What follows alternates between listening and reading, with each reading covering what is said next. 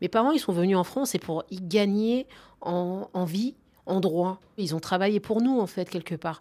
Donc, on ne peut pas laisser aujourd'hui cette France perdre tous les acquis pour lesquels on s'est tout le monde s'est battu, que ce soit euh, des gens de 1936 à aujourd'hui, on peut pas perdre. Il y a des gens qui sont morts pour ça. On peut pas cracher sur toute cette histoire. C'est comme une histoire de lutte. Je veux dire, euh, ça a été un ras-le-bol. C'est le peuple qui est sorti dans la rue. C'est tout ce qu'on a fait. Ça a toujours été le peuple qui est sorti dans la rue. C'est ce qui a fait qu'on a avancé dans notre pays, qu'on a gagné des droits. Je peux pas rester aujourd'hui à regarder détruire tout ça. Le plus souvent dans l'histoire, Anonyme était une femme. Les bras se sont levés, les bouches sont exclamées. Maintenant, il faut des mots. Ça dure toute la vie, une évasion. C'est tout le temps à refaire. Un podcast à soi par Charlotte Bien-Aimée, épisode 9 La révolution sera féministe. Je suis devenue féministe un jour de révolution. C'était en mars 2011 en Tunisie. J'y étais pour raconter les manifestations, les affrontements, les cris d'espoir et le changement. Je me souviens très nettement de ce jour où, au milieu de la foule, je me suis rendu compte que beaucoup de manifestants étaient en fait des manifestantes. Je les ai suivis le soir chez elles où elles menaient d'autres combats, la double révolution. J'ai raconté leurs histoires et tout a commencé pour moi aussi. Depuis longtemps, je m'intéressais aux luttes sociales en France mais je ne les avais jamais vraiment regardées sous le prisme du genre. Je n'avais jamais vraiment pensé à ce que pouvaient vivre les épouses des salariés de Continental ou de Goodyear en lutte depuis des jours contre les fermetures de leurs usines, ou les ouvrières de Lejabi obligées d'organiser des tours de garde lors de l'occupation de l'usine pour pouvoir faire le dîner et aller chercher les enfants. J'ai toujours rêvé de faire la révolution. Je rêve maintenant qu'elle soit féministe avec toutes celles qui nettoient les hôtels, les gares et les maisons, avec celles qui s'occupent de nos enfants, de nos aînés, celles qui nous soignent et lavent nos draps d'hôpitaux, avec Assa Traoré, sœur de celui que la police a tué, qui mène les cortèges, avec les étudiantes, les cheminotes, ou encore les salariés de Carrefour qui se mettent en grève pour dénoncer les conditions de travail et la suppression de leurs primes. Comme Stéphanie, 37 ans, caissière chez Carrefour depuis 13 ans et maman de 5 enfants. Je suis rentrée chez Carrefour parce que j'avais besoin de travailler. Bon, j'étais contente, hein. je suis arrivée, j'étais chez Carrefour, donc forcément, euh, on est plus ou moins fiers, hein. c'est un grand groupe. On se dit qu'on sera bien et qu'il y aura des, des primes, euh, des 13e mois, tout ça, donc on se dit, bon, forcément, on sera, euh, on sera bien. Et en fait, pour le travail qu'on fournit, on n'est pas, on pas assez cher payé. Il faut toujours produire, production, production, aller toujours plus vite. Je crois qu'il me semble qu'on demande à peu près 17 ou 18 articles à la minute, c'est-à-dire euh, le nombre d'articles qu'on passe à la minute, qu'on scanne, quoi. On nous fait comprendre que voilà, on peut faire toujours plus. Je trouve que ça peut donner aussi un mauvais climat au sein des caissières, ça donne de la compétition aussi. Parce que alors une, elle a fait, euh, je vous donne un exemple, 24 articles minute, l'autre en a fait que 17, elle veut faire comme sa collègue. Parce que je pense que derrière, on fait croire aussi aux caissières que peut-être le fait de faire tout ça, elles pourront euh, monter, monter, et puis au final, il euh, n'y a personne qui monte. On a un stress au quotidien dans ce travail-là, ce bruit permanent, cette foule et tous ces gens. Des fois, quand j'arrive chez moi le soir, euh, ça m'arrive, même les enfants, j'ai dis non, je peux pas. J'ai à mon mari, euh, avant de sortir, couche les enfants. Moi, je veux rentrer être tranquille. On a vraiment des fois, euh, des fois, je, sens mes enfants, j'ai même du mal. Ça peut arriver, je les supporte pas parce que ça peut créer même dans la vie de famille, mais avec mon mari qui peut des fois pas comprendre, en disant oui, mais tu nous vois déjà pas et quand tu viens, tu râles pour les enfants parce qu'ils font du bruit. Donc c'est un, c'est un engrenage en fait. Des fois, c'est vraiment, euh, c'est vraiment trop. Après, parfois, on peut tomber sur des clients mécontents, hein. un problème de prix, euh, c'est des choses qui peuvent arriver. Les clients impatients, qui peuvent être très impolis, même irrespectueux, aller à l'insulte. Ça m'est arrivé euh, des ta gueule. Ou ça m'est arrivé une fois une cliente hein, qui a dit à sa fille euh, Ah, mais surtout ne fais jamais ce métier. Euh, si tu fais ce métier-là, c'est que tu as raté ta vie. C'est des genres de réflexion des fois où moi je suis le client, je dis ce que je veux, on nous jette la monnaie, les billets, et puis on doit se taire. Voilà, on est obligé de se taire. Je suis roi, vous vous taisez. Et c'est vrai qu'à ce niveau-là, parfois, je trouve que au niveau des managers, on donne souvent raison aux clients et on ne cherche pas à savoir euh, assez ce qui s'est passé au niveau de la caissière. On a l'impression que oh, c'est pas grave, voilà, ça prend, il prend dans le bureau, le manager, il discute et puis hop, voilà. Bah, on donne pas assez la parole aux femmes On devrait déjà avoir des formations, même euh, des fois euh, des réunions où on peut s'écouter, laisser euh, parler les caissières, savoir ce qui va, ce qui va pas, sur sa condition de travail, sur ce qui se passe bien ou pas bien. Si chacune commence à être fatiguée, à avoir un problème, une elle a mal là, ça, là, là, psychologiquement ça va pas, il y en a qui peut partir en dépression, on sait pas, il y en a ce qui se passe chez elles aussi, plus le travail. Ça fait des arrêts maladie parce qu'elles en peuvent plus, elles peuvent plus venir. Donc ça fait que le personnel qui reste, eh ben, il va travailler euh, deux fois ou trois fois plus. Et puis ça va mettre du stress, euh, puis l'ambiance, et puis voilà, puis on va tomber dans un engrenage. Plus euh, il n'y a pas d'embauche non plus. Du coup, moins de caisses ouvertes.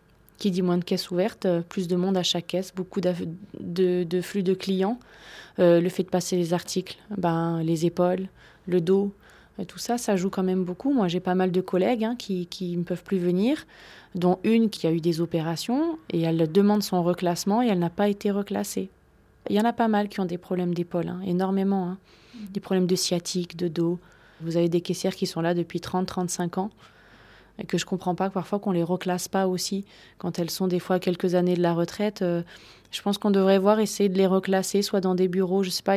Carrefour, c'est un grand groupe, on peut, il y a toujours des solutions. Et euh, moi, j'en ai vu, les pauvres, elles sont, euh, elles sont fatiguées.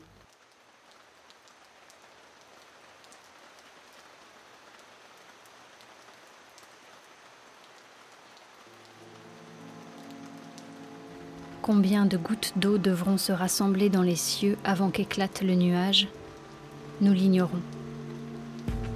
Avec quelle intensité faudra-t-il que brûlent les feux de l'enfer avant que le volcan ne crache ses laves? Nul ne peut le dire mais chacun sait que l'heure viendra. Qui rêve de vengeance doit ployer sous la tente. Il ignore combien de rafales il entendra hurler, combien de vies devront être broyées sous la roue, combien de cadavres devront pourrir sous le linceul, combien de martyrs devront baigner dans leur sang. Mais l'heure viendra de récolter la haine. Et quand les faibles gémissent devant ce monde indigne, dans leurs cris ignorés par le trône sourd et froid, qui écoute peut entendre le murmure menaçant du destin. Volterine de Clerc, février 1890.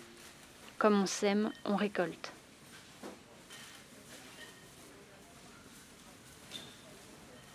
Peut commencer soit à 8h30 le matin, jusqu'à, ça peut aller jusqu'à 15h. On peut commencer à 10h, finir à 16h. On peut commencer à 15h jusqu'à 21h30.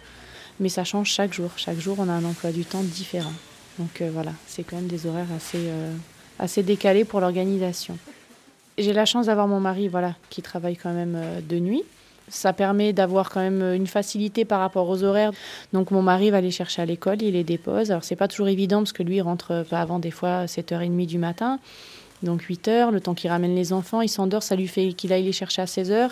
Ça fait quand même court aussi pour dormir et, et pour se reposer. Et puis des fois, eh ben, il a les enfants, il les assume le soir, les doucher.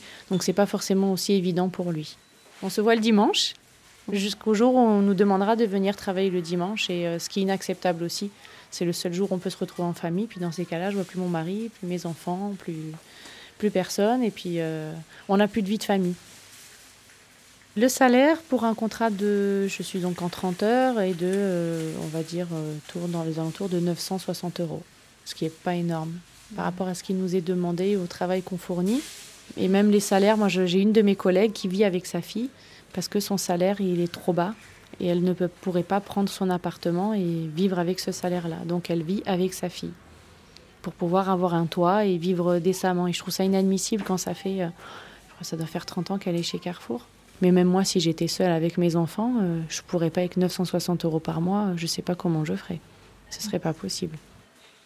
Quand on voit qu'on nous supprime euh, nos primes, moi je me souviens, j'ai eu des primes de participation à 700, 800, même 1000 euros. Hein. Et là, cette année, qu'est-ce que vous avez eu alors pour l'année? Alors, euh, j'ai eu 13 euros. voilà, quelque chose de lamentable. Ouais. Tout le monde est choqué, on ne on comprend pas même, on n'arrive pas à comprendre pourquoi on nous a fait ça. On se dit, voilà, nous on travaille, on chôme pas, quoi, on nous en demande beaucoup et au final, euh, la récompense, c'est 13 euros. C'est voilà, on s'est senti trahi. On a des tickets restaurants, donc 4,75 euros, c'est vraiment rien, on peut même pas manger. Euh, on ne peut pas prendre grand-chose, peut-être un sandwich et c'est tout. Moi, je, les tickets restaurants, je les utilise pour acheter ma viande. Pas pour manger. Je ramène les sandwichs de chez moi. Et tout est calculé vraiment au centime près. On peut pas déborder un peu, on peut pas. euh, c'est ça en fait. Et tous les mois, on met une petite enveloppe. L'argent est enveloppe vacances, enveloppe sortie, enveloppe pour les vêtements, enveloppe des courses, euh, l'essence. Même jusqu'à l'essence, on est obligé de faire des enveloppes pour ça et de s'y tenir. Et parfois même, des fois, on se dit bon, ben là, on peut pas sortir parce qu'il faut qu'on finisse avec l'essence euh, qu'on a. Et ça, c'est pas normal. Pas normal quand on est dans un ménage où l'homme et la femme travaillent. Ça devrait pas être comme ça. On devrait pas compter comme ça jusqu'à dire euh, je peux pas aller là parce que sinon je vais pas finir la semaine avec mon essence. Ça, c'est inadmissible on travaille, on ne peut pas vivre comme ça, c'est pas possible. Donc c'est vraiment nous prendre pour des esclaves en fait, c'est ça. On est des esclaves. Et nous, on doit travailler, et puis, ils récupèrent tout, et puis nous, on nous donne rien. On nous laisse comme ça. Et puis en plus de ça, il faudrait qu'on se taise. Il faut vraiment ouvrir les yeux et arrêter de se faire écraser, parce qu'on se fait écraser. Je trouve que les, gens, on est dans une société où on nous écrase, on travaille, on nous écrase, on nous aide pas en fait. Il y a eu mai 68, hein, ils, se sont battus pour des droits aussi. Donc euh, après, si nous, on est une génération, on devra se battre pour nos droits, il faudra qu'on se batte. Faut pas avoir peur en fait. Il faut y aller quoi.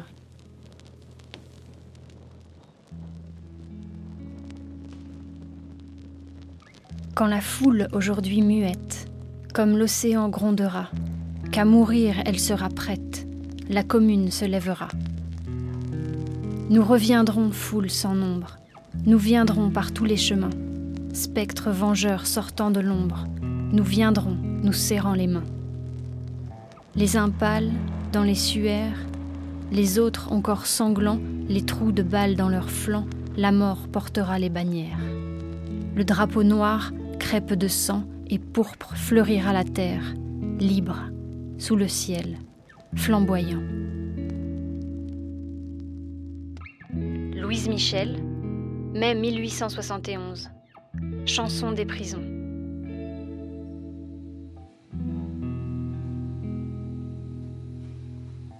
Les cadences, le rendement, le stress, le bruit, les tout petits salaires, des journées à n'en plus finir. Pour l'historienne Fanny Gallo, le témoignage de Stéphanie fait écho au quotidien des ouvrières des années 70, dont elle a raconté les histoires dans son livre En découdre, comment les ouvrières ont révolutionné le travail et la société. On a quand même toujours une division sexuée au sens où euh, il y a une hiérarchie euh, et il y a une séparation entre euh, les métiers d'hommes et les métiers de femmes. Une division sexuée au sens aussi euh, où ce sont les femmes qui continuent d'assumer euh, une très grande part euh, du travail euh, domestique. hein. Tout ça, en fait, continue de fonctionner et euh, tout ça repose encore sur une forme de naturalisation euh, qui explique cette division sexuée et qui justifie cette division sexuée. Et on le voit très bien. Elles sont euh, caissières parce qu'elles font, elles sont censées faire des sourires. euh, Enfin, et c'est valable aussi sur le nettoyage et c'est valable pour tous ces métiers où on considère que le balai était le prolongement de la main euh, de, la, de la personne qui nettoyait? Enfin bon, voilà. Et l'invisibilisation, toutes ces questions, en fait, euh, continuent euh, d'être absolument centrales aujourd'hui. J'ai pas mal travaillé, par exemple, sur la crise de nerfs. Euh, puisque j'ai constaté qu'il y avait beaucoup de mobilisation d'ouvrières, de grèves d'ouvrières de, cette période, qui se déclenchaient en fait du fait d'une crise de nerfs d'une d'elles. Il y a un moment, cette contrainte du temps, elle est tellement forte qu'il il, suffit qu'il se passe un micro-truc, euh, un petit retard euh, du fait de la chaîne, ou, qui, qui, du coup fait complètement tout dérailler, et donc l'ouvrière part en crise de nerfs. En même temps, ce qui est intéressant sur ce phénomène de la crise de nerfs, c'était que c'était quelque chose qui était toléré, parce qu'on se disait que c'était un truc de bonne femme, hein, là je cite les contremaîtres, euh, et c'était un truc qu'on vivait avec, en fait. Et puis en définitive, en, se mobilisant, elle montre que c'est pas naturel de faire des crises de nerfs et que c'est pas un truc de bonne femme et que c'est les conditions de travail qui produisent euh, ces crises de nerfs. Il y a de nombreux tracts qui expliquent euh, on en a marre des accouchements prématurés, on en a marre des crises de nerfs, qui sont effectivement des, choses qui concernent uniquement les femmes, hein, puisqu'on ne parle pas de crise de nerfs pour les hommes. On parle d'ailleurs de colère collective, enfin, ce qui est quand même, à mon avis, assez révélateur aussi. euh. Alors, tes camarades, tout le monde a décidé de rentrer. Rentre avec Non, moi je rentrerai pas. Non, je rentrerai pas là-dedans. Ça, je mettrai plus les pieds dans ce ton là. Vous rentrez-y, vous allez voir quel bordel que c'est. On est dégueulasse jusqu'à là, on est toutes noires, hein, faut le voir, vous. Bien sûr, les bonnes femmes qui sont dans les bureaux, elles s'en foutent, là. Enfin, il attaque le patron, c'est tout ce qu'elle cherche faire, de toute façon, alors. Va y arriver, l'imposer. Bah, de toute façon, c'est fini, maintenant, on pourra plus rien avoir. C'est pas vrai, pas avec le patron, avec... C'est pas fini, c'est une Il étape. a dit chez Mondeur, ça sera plus jamais comme avant. Cet extrait du film Reprise du travail aux usines Vendeur a été tourné en juin 1968 par Jacques Villemont. L'ouvrière que l'on entend refuse de retrouver des conditions de travail indignes et se bat contre le mépris de classe et de genre. Un mépris dont m'a aussi parlé Stéphanie. On est souvent pris de haut, des fois, je trouve, par euh, des chefs plus hauts, certains managers. euh, ils sont un peu, des fois, un petit peu comme de, la, comme de la merde, un petit peu. Ils se sentent supérieurs, certains. Moi, j'ai ressenti aussi pas mal de managers hommes, assez dragueurs, avec l'équipe des caissières. Des petites paroles, des petits sourires, voilà, c'est subtil, qui font comprendre que, voilà, puis comme ils sont managers, euh, bah, voilà, ils font un peu les, les coques. Mais euh, ouais, ça, c'est pas, ça, ça arrive pas mal, ouais. Après, bon, moi, ça marche pas, puis je suis pas quelqu'un, voilà, je vois vite les choses, donc je remets tout de suite à leur place. Donc, euh, bah, du coup, il y a certains qui me parlent pas. Ils me connaissent plus maintenant, alors qu'avant ils me connaissaient. Mais euh, on sent un peu cette supériorité euh, masculine. Je suis un homme, en plus de ça, j'ai un statut de manager ou bien de cadre ou bien de. On le sent quand même ça. Ça me fait rire parce que c'est tellement ridicule. Je pourrais être moi-même, devenir cadre, et puis voilà, ils sont pas plus supérieurs parce que ce sont des hommes. hein. Il y a des femmes aussi qui peuvent être cadres ou, managers aussi. Mais c'est vrai qu'on laisse quand même plus la possibilité à un homme. L'égalité, je trouve, au travail, euh, il y en a pas beaucoup. hein. Moi, je pense que les hommes, ils n'ont pas envie d'être caissière, hein, caissier. euh. Ils vont dire c'est un métier de, un métier de femme. C'est plus des étudiants qui sont embauchés euh, en hommes. Les hommes, ils sont très bien en caisse en plus. Et en plus, ils gèrent très bien. Et les clients sont beaucoup plus gentils avec les hommes qu'avec les femmes. les hommes ont beaucoup moins de problèmes avec la clientèle que les femmes. Voilà, les hommes, ils vont peut-être dire, Ah, là, euh, on a un monsieur, en caisse, on va peut-être éviter de faire le malin. Puis que nous, les femmes, ben, il suffit qu'un monsieur ne soit pas content, ben, il se dit, ah, ben, c'est une femme, je veux lui en mettre plein la tête. Et moi, ça m'arrivait. Hein. Ben, parce que je suis une femme, il faut que je me taise. hein. On m'a déjà dit, ah, vous êtes une femme, vous vous taisez. Je dis, mais moi, je me tais pas. Après, il y a le client dragueur aussi. Celui-là, il est pas mal. Il sort des blagues pourries, il est gentil, il fait des petits. euh, des fois, ils mettent les petits numéros sur les tickets de caisse. Oui, ça, ils le font. Mais bon, il est, il est plus sympa que celui qui râle. On fait avec. De toute façon, on n'a pas le choix, on fait avec.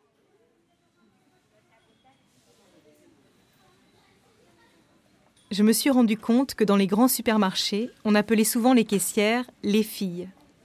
Ça m'a interpellée, parce que cette expression est utilisée depuis le 19e siècle pour désigner de manière assez péjorative les ouvrières. Ces filles d'usine aux mœurs soi-disant légères, puisqu'elles se permettent de sortir de la maison et d'aller travailler, comme me l'a expliqué l'historienne Michel Perrault. Michelet disait ouvrière, mot impie. Euh, et c'était considéré par lui euh, comme vraiment. On ne peut pas laisser une femme faire un travail par ça. C'est entièrement contraire à la féminité. Alors, ça, c'est évidemment un regard extérieur au monde ouvrier, mais le monde ouvrier partageait cette opinion-là.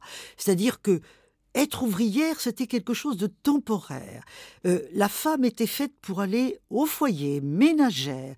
Et, et par conséquent, euh, euh, véritablement, euh, non, on n'aime pas ça du tout. Et, et on, on tolère, on tolère, on demande même, on demande qu'elles travaillent jeunes jusqu'à leur mariage et la naissance du premier enfant, mais ensuite c'est fini. Hein et, ou alors plus tard, quand si elles sont veuves, qu'elles n'ont pas beaucoup d'argent, etc.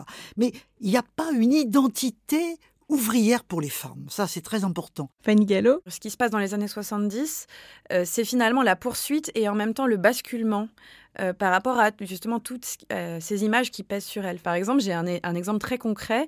euh, donc chez Chantal, une des usines sur lesquelles j'ai travaillé, il y a un débat sur le slogan au cul, au cul, aucune hésitation. Les ouvrières de la CFDT disent ah non non non mais euh, ce slogan, euh, voilà, on n'est plus des filles d'usine qui se font culbuter sur le bord de la route. Et là, je les cite. Et donc le fait de vouloir développer, de chanter des chansons, de créer des nouvelles chansons et de ne pas utiliser ce slogan euh, qui paraît aux filles de la CFDT euh, vulgaire, en fait, euh, c'est révélateur de cette image qui continue de peser et contre laquelle elles luttent. Et euh, elle lutte aussi contre ça euh, au moment des occupations, puisque effectivement, euh, ce qui continue de peser, c'est l'idée que occuper l'usine la nuit, en particulier quand on est dans une usine mixte, même les compagnons syndicalistes ont, vraiment du mal à laisser leurs femmes syndicalistes occupées, puisque voilà, il y a cette idée aussi de qu'est-ce qui peut bien se passer dans une usine, etc. La grève, la grève, c'est un acte viril. Hein. C'est véritablement un, truc d'homme. Être une gréviste euh, avant 1914, c'est pas facile hein, du tout. Euh, ça représente une véritable subordination. Et, si les, les, femmes font grève, mais qu'est-ce qu'elles font là-dedans? Enfin, qu'est-ce qu'elles font là-dedans? Comme elles sont très jeunes en général, on dira c'est des gamineries. Hein. on ne va pas considérer une grève de femmes. On va dire c'est des gamineries, c'est, il faut que les parents euh, leur fassent la leçon. Il y a une espèce de coalition quelquefois entre les parents et les patrons pour qu'elles reprennent le travail. Elles sont là pour travailler, elles ne sont pas là pour revendiquer. C'est pourquoi euh, les grèves de femmes sont beaucoup plus rares hein, et elles ont plus de mal à s'affirmer. Le syndicalisme ouvrier ne les soutient pas toujours, n'exagérons rien, parfois ils les soutiennent tout de même, mais enfin il y a toujours une espèce de, de limite à, ne pas franchir. Mais quand elles le font, ça leur donne une espèce d'identité de, groupe. Hein. Et on voit que elles ne font pas grève de la même façon que les hommes. Hein. D'abord, elles ont, elles sont jeunes, faut pas l'oublier, c'est des jeunes femmes, tout ça. Et elles ont tendance à penser ça comme une espèce de libération. Hein. Tout d'un coup, elles osent, elles osent faire des cortèges dans les rues, elles se mettent à chanter, hein, à danser même. Les ouvriers sont sidérés, ils aiment pas ça. Ils trouvent que c'est pas sérieux. Hein. On fait pas grève comme ça. C'est vraiment encore un des gamineries euh, de filles. Mais elle, elle le revendique beaucoup et il y a une espèce de souvenir de tout ça qui va exister et qui va parfois se transmettre dans les familles. Hein. Et ça revalorise beaucoup l'image de l'ouvrière. Ah, ta mère, hein, elle avait fait ça, ou ta grand-mère, elle avait fait ça, elle avait osé. Je suis fille irlandaise, poussée par la famine. Je suis fille d'Écossaise qui crevait en usine. Dès l'âge de 8 ans, 16 heures sur les machines. Mais je sais que jamais je n'ai courbé les chines. Oui, je suis restée droite, là devant les patrons. Même le jour où ils ont passé la conscription. Moi, fille de paysanne et fille d'ouvrière, je ne prends pas les armes contre d'autres en galère. Je ne prends pas les armes d'autres en galère. La la la la la la la la la la la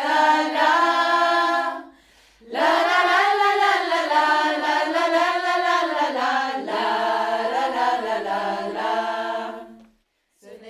Cette émancipation, cette confiance acquise, je l'ai retrouvée dans les paroles des femmes de chambre, grévistes à l'hôtel Holiday Inn, que j'ai rencontré il y a quelques mois, ou dans celle des salariés d'Honnête qui lavent les gares tous les jours et se sont mobilisés récemment. En luttant, ces femmes, pour la plupart migrantes ou d'origine immigrée, sortent de l'invisibilité, regagnent leur dignité. C'est aussi ce que raconte le combat de Zora, manager et syndicaliste dans un hypermarché Carrefour, qui se bat pour ses droits avec une majorité de salariés d'origine immigrée. J'ai commencé en tant que caissière et puis euh, je me suis rendu compte que j'étais pas du tout au courant de mes droits. J'étais une vraie ignorante. Et qu'en fait, finalement, que le patron, euh, du fait qu'on soit ignorant, il profite bien de nous. Donc j'ai commencé à étudier un petit peu tout ça. Et puis je l'ai mis en parallèle avec ce qui se passait euh, à Carrefour. Et puis je me suis rendu compte qu'il y avait pas mal d'anomalies. Comme j'étais caissière principale, vous, êtes en lien direct avec votre manager. Donc votre manager qui vous appelle euh, pour vous dire euh, oui, elle, elle revient d'arrêt maladie, vous me la foutez en caisse prioritaire, c'est de la vengeance en fait. Parce que la caisse prioritaire, en fait, euh, c'est là où il y a le plus de conflits. Vous êtes là pour faire la police. C'est-à-dire vous devez demander la carte d'invalidité au client. Donc c'est très délicat, c'est très dur. Et alors là, vous êtes à 100% dans le conflit. Ou sinon, on la mettait dans les caisses dans le froid. Vous savez, dans la ligne de caisse, vous avez des fois des caisses qui sont pré-décongelées. Donc il fait assez froid par là. C'est dans les premières caisses, vous mettez euh, cette personne à la une ou à la deux. Et on savait pourquoi, parce qu'elle juste elle revenait d'arrêt maladie. Bah moi je le faisais pas. Donc, je me faisais engueuler après. Donc, une fois que j'ai un peu vu tout ça, je me suis dit, non, là, c'est pas possible. J'ai dit, bon, il faut qu'on monte un syndicat. Donc, à partir du moment où j'ai envoyé mon mandat de délégué syndical CGT, alors le lendemain même, j'ai reçu une lettre pour licenciement quand même. hein. Donc, ils m'ont convoqué pour me reprocher tout et n'importe quoi. J'ai pas été licenciée, je suis encore là, heureusement. je me suis pas laissé faire. Et puis, au vu des résultats que j'avais, c'est-à-dire les résultats des, tableaux de bord, des résultats de chiffre d'affaires qui étaient très très bons, plus les courriers que j'avais, enfin, j'avais des mails euh, pour me féliciter d'opérations que j'avais réussies, en disant que j'avais fait une, une, très bonne performance et tout ça. J'avais de quoi me défendre. Hein. Donc, après, euh, ça a été la chasse aux sorcières, c'est-à-dire qui va faire partie du syndicat. Et donc, tous les gens avec qui je parlais, tous les gens avec qui je m'entendais, la moitié ont été licenciés on m'a isolé. Enfin, j'avais des collègues managers qui, bah, voulaient, qui mangeaient plus avec moi. Ou sinon, on mettait des papiers par terre dans mes rayons en disant, bah, voyez, vous n'avez pas rangé votre rayon, il est sale. Et on prenait les photos. Vous voyez, c'était pour dire que je fais pas mon travail, c'était trouver, c'était trouver des éléments pour pouvoir me licencier. Voilà. Et des mails, je vous raconte même pas. Je recevais un recommandé pratiquement tous les, tous les jours pour me faire des reproches. Vous n'avez pas fait ça, vous n'avez pas mis votre panneau là, euh, il vous manquait un prix. Voilà. Donc voilà, donc deux ans où j'ai vécu quand même euh, difficilement euh, les choses, hein, en moins du harcèlement et autres. Et puis euh, voilà, et tout doucement on a monté notre équipe. Et on est passé aux élections avec la représentativité. Donc la CGT était bien installée au, au magasin. Plus on m'attaque, plus je suis forte. Et c'est ce que j'ai dit à mon chef. Hein. J'avais dit plus vous allez m'attaquer, plus ça va me rendre, ça me rendre forte. Parce que ça veut dire que plus vous allez aller à faire tout et n'importe quoi, plus ça veut dire que vous avez peur de, de, la CGT. Et ça, ça me rend encore plus forte en fait. Mmh. Voilà. Je sens bien que le fait d'être déjà à la CGT, puisqu'il me l'avait dit clairement, ça lui plaisait pas. Mais le fait que ce soit une femme, ça le déplaisait encore plus. Il faut se battre deux fois plus pour se faire respecter. Et qu'on vous donne de la crédibilité. C'est encore plus compliqué pour euh, les, gens d'origine maghrébine. On a tendance à penser qu'on est, pas dire des illettrés, mais euh, c'est euh, limite, c'est. Enfin, moi j'aime bien, c'est que j'aime bien rentrer dans une pièce et qu'on pense de moi euh, tout le contraire de ce que je peux être. C'est-à-dire qu'on pense que je suis une maghrébine qui sait pas parler, qui n'est pas, qui n'est pas ses droits, qu'on peut peut-être arnaquer, voilà. Ça, j'ai déjà eu affaire, oui, personnellement, j'ai déjà eu affaire. Mais j'adore ça, moi. J'adore jouer avec ça, avec ces gens-là. J'aime jouer à ça. Je laisse croire ce qu'ils pensent. Et puis après, dès que j'ouvre la bouche, je vois la, la stupéfaction des gens et ça me fait plaisir.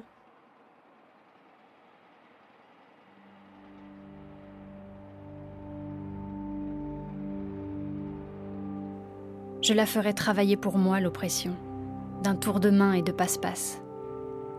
Je vous laisserai m'ignorer, me croire dans l'idiotie, mal informé.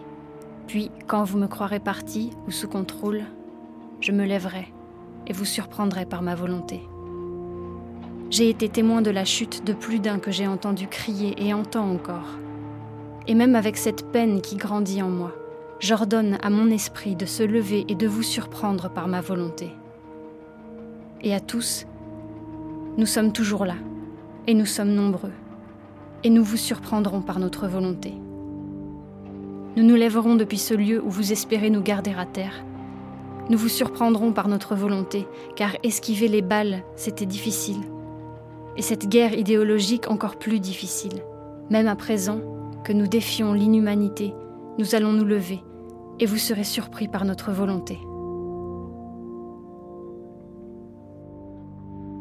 Romaine Moreton, je vous surprends par ma volonté.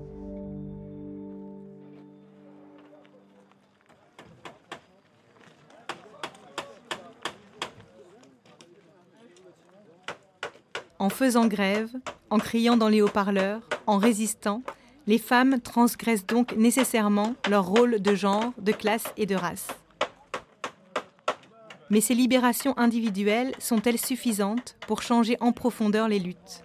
À quel point les révolutions prennent-elles en compte les questions féministes?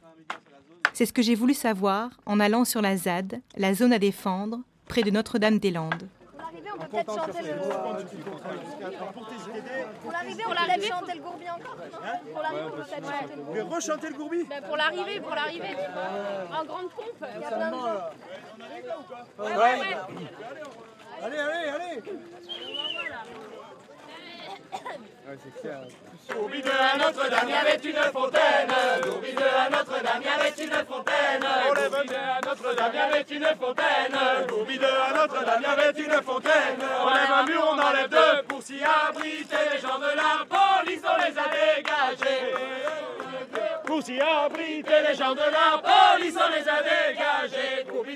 Après avoir lutté contre le projet d'installation d'un aéroport dans le bocage nantais, aujourd'hui abandonné, les zadistes revendiquent de rester. Ils et elles veulent prendre en charge les terres pour continuer à y inventer une nouvelle forme de société, réfléchir à d'autres modes de vie, à de nouvelles manières d'habiter les lieux, de construire des maisons, de prendre des décisions, de partager les cuisines, la bibliothèque, le pain et les champs.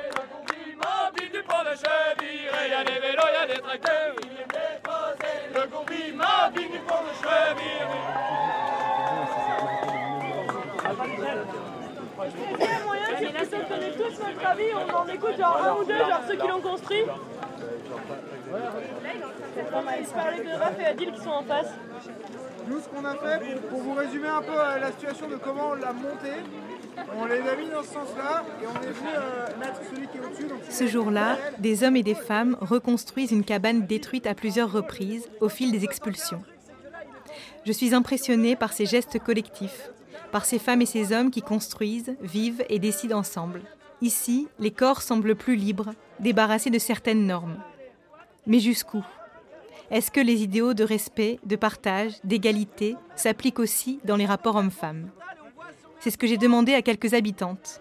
Sur la ZAD, elles s'occupent du maraîchage, des tracteurs, de quelques moutons, de la menuiserie ou de l'organisation des réunions. Elles s'appellent Léa, Julia, Sam et Marie. Je pense le deuxième ou le troisième jour que j'étais là, il y avait un, chantier collectif pour euh, faire une pièce de stockage de patates euh, au rosier. Et euh, j'ai été hyper étonnée parce qu'il y avait plein de meufs. Et parce que c'était super simple d'être une meuf et de construire des murs.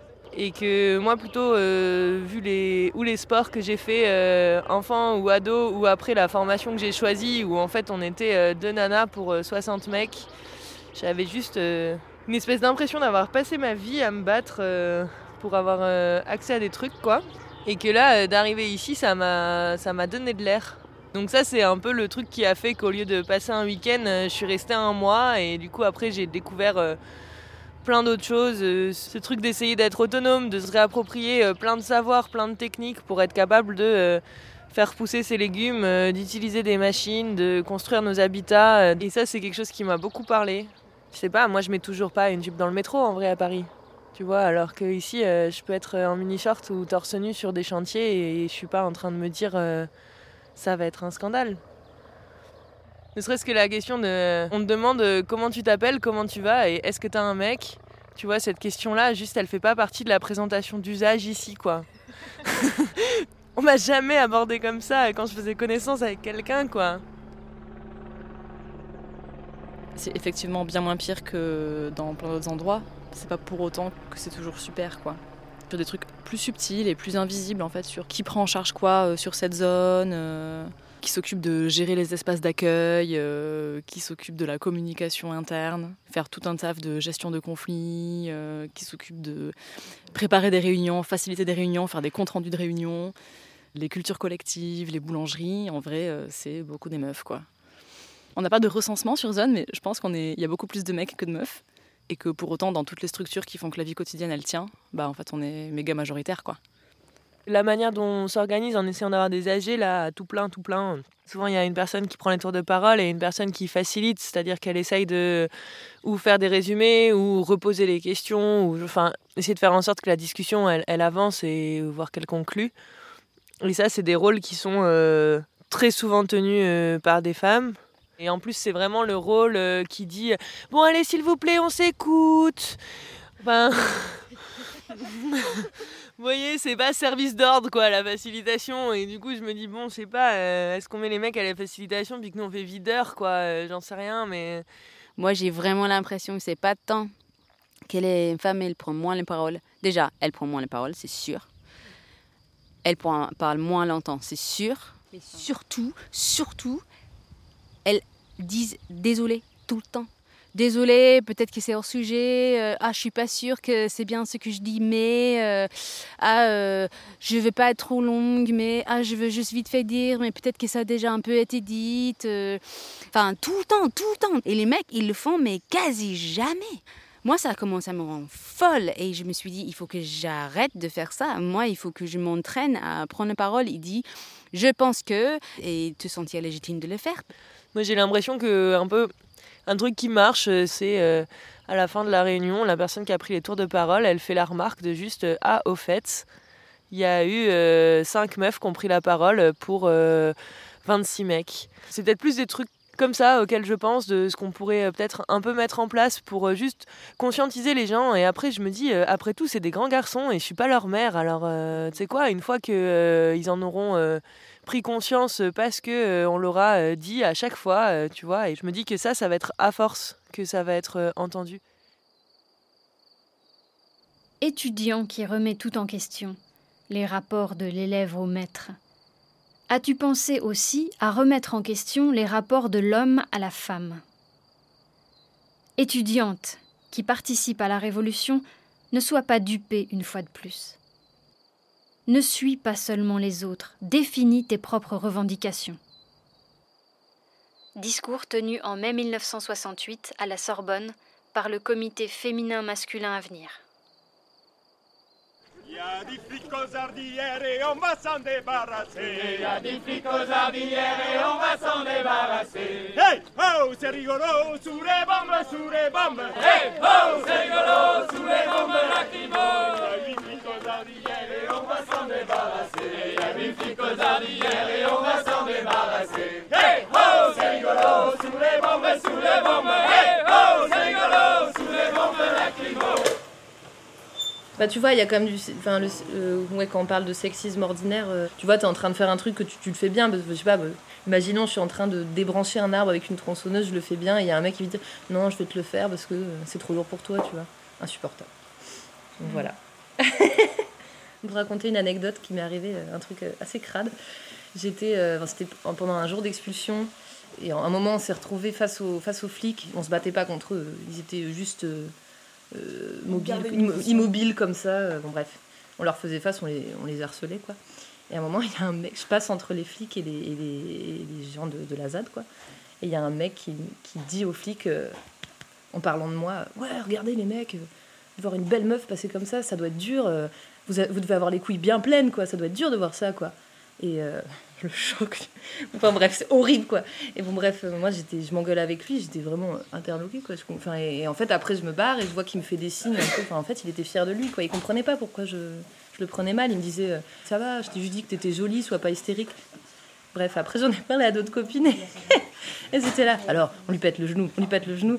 Enfin, elles se sont mises en groupe, elles ont commencé à lui balancer de la boue dans la gueule. Enfin bref, il s'est barré en courant. Quoi. Il était fier de lui. Ah, c'était. Oui, il rigolait, mais ma boule quoi.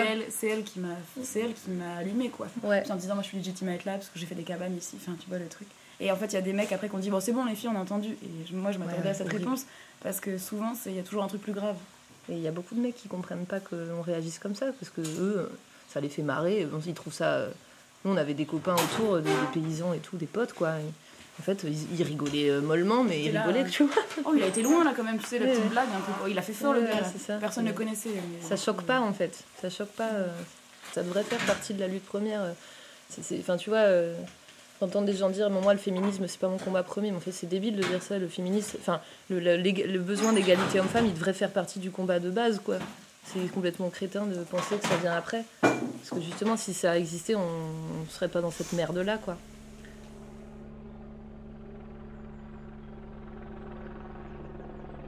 J'ai beaucoup marché le long des chemins de la ZAD. Je ne pensais pas que c'était si grand et que je rencontrerais autant de barricades, faites de branches, de briques, de terre et de gravats. Sur l'une d'elles, il y avait écrit Ni Dieu ni mec. En 2012, il y a énormément de gens qui sont arrivés, notamment des mecs, et notamment euh, l'ambiance pendant les discussions c'était complètement pourrie et vraiment très très viriliste. Et il y a beaucoup de nanas qui sont soit parties, soit se sont dit moi je vais plus sur les barricades parce qu'il y a tellement d'ambiance viriliste, gros mecs euh, qui se foutent des gueules des nanas qui vont là-bas ou qui, ou qui leur dit de faire gaffe ou que j'en sais rien. Euh par exemple, juste des espèces de concours de à quel point ils ont peu dormi et auquel point ils ont passé tellement de temps sur les barricades.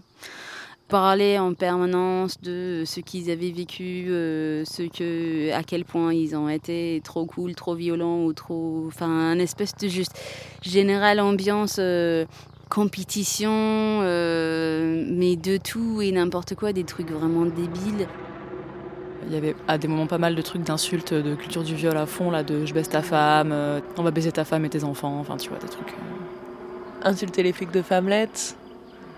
Euh, le vocabulaire de baiser est utilisé tout le temps, quoi. Parce que si c'est pas la femme qui est baisée, c'est je te baise. Ou euh, oui, ou le, ou le enculé, ou le euh, bande de femmelettes, et toi t'es là à côté, ben, je sais pas, qu'est-ce qu'il y a, quoi. C'est pas ça dont on a envie, en fait. On n'a pas envie de défendre une zone dans laquelle il y a un truc de culture du viol et d'homophobie ambiante, quoi.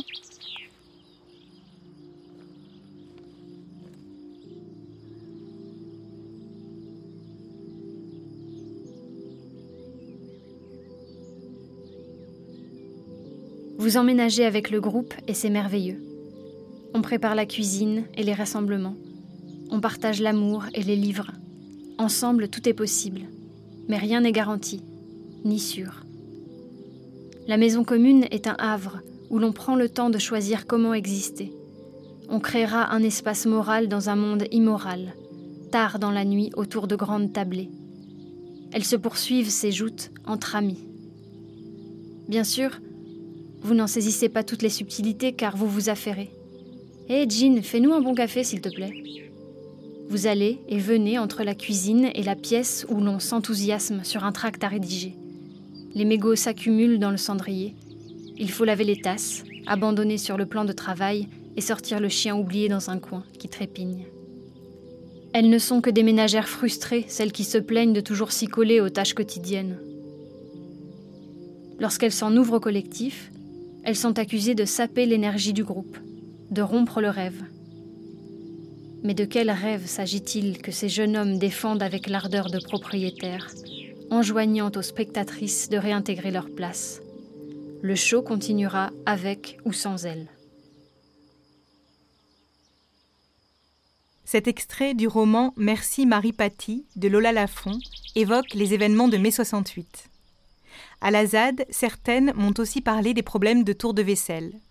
Comme partout ailleurs, le travail de déconstruction reste encore à faire, c'est certain. Mais il m'a semblé que les questions féministes étaient réellement prises en compte, discutées, débattues, analysées, par les femmes et par les hommes. Elles font partie intégrante de la lutte. C'est certainement là le résultat du travail amorcé par le mouvement féministe au lendemain de mai 68, comme me l'explique Bibia Pavard, historienne le mouvement féministe des années 70 émerge avec cette idée euh, majeure qui est que euh, il faut faire la, révolution euh, euh, féministe tout de suite et ne pas attendre et qu'il faut organiser un mouvement des femmes qui prennent en charge sa propre lutte et qui c'est une lutte distincte et complémentaire avec les mouvements révolutionnaires qui sont contemporains. Ça a été assez compliqué au départ. Hein. C'est qu'il y a vraiment eu de la part des groupes d'extrême gauche, des gauchistes, une résistance assez forte. lorsque il y a un groupe de femmes euh, du, mouvement de libération des femmes émergents qui se réunit à Vincennes euh, en 70. Euh, il y a des hommes des mouvements d'extrême gauche qui prennent la parole, les empêchent de parler, objectent sur plusieurs points. Donc c'est à ce moment-là qu'elle décide de les, éjecter, avec une remarque importante qui dit mais qui va faire le ménage? Et la réponse des féministes est très bien selon moi. Elle dit mais la révolution fera le ménage. Michel Perrault. Il faut voir d'où l'on vient. Le marxisme pensait que c'était la révolution qui réglerait les problèmes des rapports masculins-féminins. Engels a écrit là-dessus, Marx un petit peu aussi. Enfin, c'était c'était vraiment considéré comme quelque chose qui viendrait après. Le Parti communiste, euh, qui était favorable à l'avortement, qui soutenait l'avortement, était hostile à la contraception. Hein. parce que la contraception, c'est Malthus. Et le malthusianisme, c'est anti-marxiste. Hein. Il ne faut pas oublier que Jacques de Rogy, 1956, donc 12 ans avant 68, euh, publie un livre Des enfants malgré nous. Le titre est très explicite. Il est condamné par Jeannette Vermersch, qui était la grande patronne, femme, hein, et exclu du Parti communiste. Il, faut voir d'où l'on vient. Hein. Et par conséquent, quand les femmes disent un enfant, si je veux, quand je veux, comme je veux, notre corps nous-mêmes, c'est une révolution. Donne-moi ta main, camarade, prête-moi ton cœur, compagnonne. Nous referons les barricades, comme hier, la Confédération. Quelques heures de Barcelone, se sont groupées des menuisières. Et sans patron, tout refonctionne. On sourit dans les ateliers. Donne-moi ta main, camarade. Prête-moi ton cœur, compagnon. Nous referons les barricades. Et la vie, nous la gagnerons. Tandis que quelques militaires font leur métier de matador. Des ouvriers, des ouvrières détruisent une prison d'abord. Là-bas, c'est la mort qui s'avance, tandis qu'ici, à ah, messieurs, c'est l'anarchie, la liberté dans l'espérance. Elles ont osé la vivre aussi. Il y a plein de situations. Euh, comme partout ailleurs, en fait, euh, d'agressions sexuelles, sexistes, euh, d'emprise psychologique, de harcèlement, etc., etc. Par exemple, c'est arrivé euh, l'année dernière qu'en fait, il euh, y a un mec, ce soit là, euh, je sais pas, c'était la dixième meuf qui l'envoie à l'hôpital en fait. et du coup, à un moment, on se pose la question de qu'est-ce qu'on fait. Moi, j'ai l'impression que je vis vraiment comme un échec quand on en est à dégager les gens d'ici, qui est parfois ce qu'on fait parce qu'on n'a pas d'autres options et, qu'on enfin moi je vois bien que c'est pas une fin en soi en fait de tèche les gens ça ça résout pas le problème ça le met juste plus loin dans le monde auquel je rêve en fait c'est un monde dans lequel on trouve des solutions pour euh, pas refaire de l'exclusion sociale qui en fait ne résout rien et dans lequel on arrive à euh, faire qu'il y ait des gens qui accompagnent des personnes, euh, essaient de cogiter sur des trucs, etc. etc. Mais en fait c'est hyper énergivore. Mais quand même en général il y a plein de trucs qui sont tentés. Il y a eu une, une action en 2016 il y avait un des habitants euh, d'un lieu d'accueil qui euh, cumulait un peu sur euh, poser des ambiances pas confortables pour les meufs, être agressif à plein de moments, etc. etc. Et par-dessus ça sont ressortis une de ses ex-compagnes en fait à raconter des trucs qu'elle avait vécu, d'agression physique, etc. etc. Et que ça a fait la grosse goutte d'eau qui a fait déborder le vase. Et du coup, il y a eu une action de aller à plein. Ben, du coup, on était une quarantaine. On est arrivé un peu sur un mode manif, euh, bruyamment, etc. Il y a des personnes qui lui ont dit voilà, en fait, maintenant tu pars, tu fais tes affaires, on t'accompagne faire tes affaires. Bon, ça fait des semaines de débat dans toutes les réunions euh, qui ont suivi, évidemment, parce que oui, mais bon, quand même, il était sympa. Il faisait du pain, c'est cool de faire du pain. Hmm. Euh, mais en vrai, à ce moment-là, il était chouette et j'ai l'impression qu'il a permis à plein de meufs de se rencontrer aussi et de se connaître et de créer de la confiance entre nous et de se dire en fait on est capable de, de faire l'autodéfense et euh, de juste euh, pas se laisser pourrir nos vies là par des personnes qui habitent ici et à un moment de mettre un peu le coup de poing sur la table. Et en fait pas que euh, auprès de cette personne là mais en fait aussi auprès de tous les autres mecs sur la zone de dire en fait faites gaffe à vous parce qu'on est capable de réagir quoi. Je pense que ça fait ça aussi. Ouais j'ai même vraiment l'impression que ça a marché mais aussi des gens qui, je pense, sont visés, qui commencent à dire Ah là là, mais moi je vais me faire virer la semaine prochaine pour 50 nanas. Moi, on m'a raconté un peu ça, mais en mode ça c'est une mauvaise conséquence de votre action. Et moi je me suis dit bah je suis désolée mais je pense que c'est une bonne conséquence de notre action. Si, si des gens sont en train de euh, être inquiètes de se faire virer, c'est probablement parce qu'ils ont des raisons pour être inquiètes qu'on va les virer, et du coup, c'est très bien qu'ils ont peur. Enfin, moi, je trouvais que c'était un truc assez positif, en vrai. Parce que porter plainte, par exemple? Moi, dans aucun des cas où je me suis retrouvée euh, agressée ou violée par un type, j'ai été portée plainte. T'as déjà euh, la tête défoncée et en plus te retrouver face à un flic qui te demande comment t'étais habillée, en fait, merci j'ai autre chose à gérer dans ma tête euh, à ce moment-là. Ici, c'est possible d'avoir euh, du soutien et de l'écoute. Parce que bon, la suite de euh, porter plainte, c'est que un viol passe en agression sexuelle, comme ça, hop, ça descend dans le tribunal. c'est que avant que ce type-là soit éloigné de toi, si c'est ton désir, il se passe 17 mois. Ici, ça se passe pas comme ça. Quand bien même il y a besoin de trois jours de délai pour avoir des discussions collectives. Et encore, quoi, quand un truc est posé euh, de euh, je veux qu'il dégage euh, maintenant, en fait, il va y avoir une espèce de mise en quarantaine au moins provisoire de ou toi qui bouge de collectif ou ce type-là qui se fait pousser plus loin le temps qu'on en discute. Du coup, c'est pas. Pour moi, c'est beaucoup plus sécurisant d'en parler à une bande de copines que, que d'aller porter plainte, quoi. Pour moi, c'est clair que c'est ça qui me protège. Vous avez l'impression que les. Alors peut-être depuis ce temps-là, ou est-ce que les hommes s'interrogent sur leur pratique ici? Moi, je crois que la, question du, du consentement euh, clairement demandé, je l'ai connue que avec des amants euh, sur zone. Le fait de, poser des questions euh, clairement, et ne serait-ce que la question de tu veux dormir avec moi, elles veulent pas forcément dire est-ce que tu veux faire l'amour avec moi? En fait, ça, je l'ai connu que ici. Ces questions-là, c'était que ce soit des garçons ou des filles, en tout cas, c'était sur zone. Moi, je pense que quand même, à force, euh, force ça marche, quoi. Un peu d'endurance sur ce genre de thème. J'ai changé. J'ai grandi. J'ai pris conscience de pas mal de trucs et je ne pourrai jamais retourner à ma vie d'avant. Ça a l'air dur, mais au contraire, j'ai appris ce qu'est l'amour inconditionnel pour ceux et celles qui m'entourent. L'amour qui vient de cette certitude que personne ne sera libre tant que nous ne serons pas tous libres. 1936, dans les casernes, Catalan. C'était un podcast à soi de Charlotte Bien-Aimée, réalisé par Samuel Hirsch, en partenariat avec le magazine Cosette. Avec la voix d'Estelle Clément Béalem et les chansons Juillet 1936 et Je suis la fille d'eux, enregistrées par le collectif féministe liégeois À tantôt en vélo. Merci à Léa, Julia, Sam et les autres, et à Zora et Stéphanie. C'était le dernier épisode de cette première saison d'un podcast à soi. On se retrouve en septembre avec un épisode consacré aux religions. D'ici là, pour que la révolution féministe advienne, n'hésitez pas à partager, à liker et à noter ce podcast sur vos applications préférées.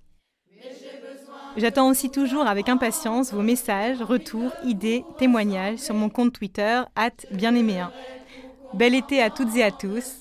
Vive la radio, vive la révolution.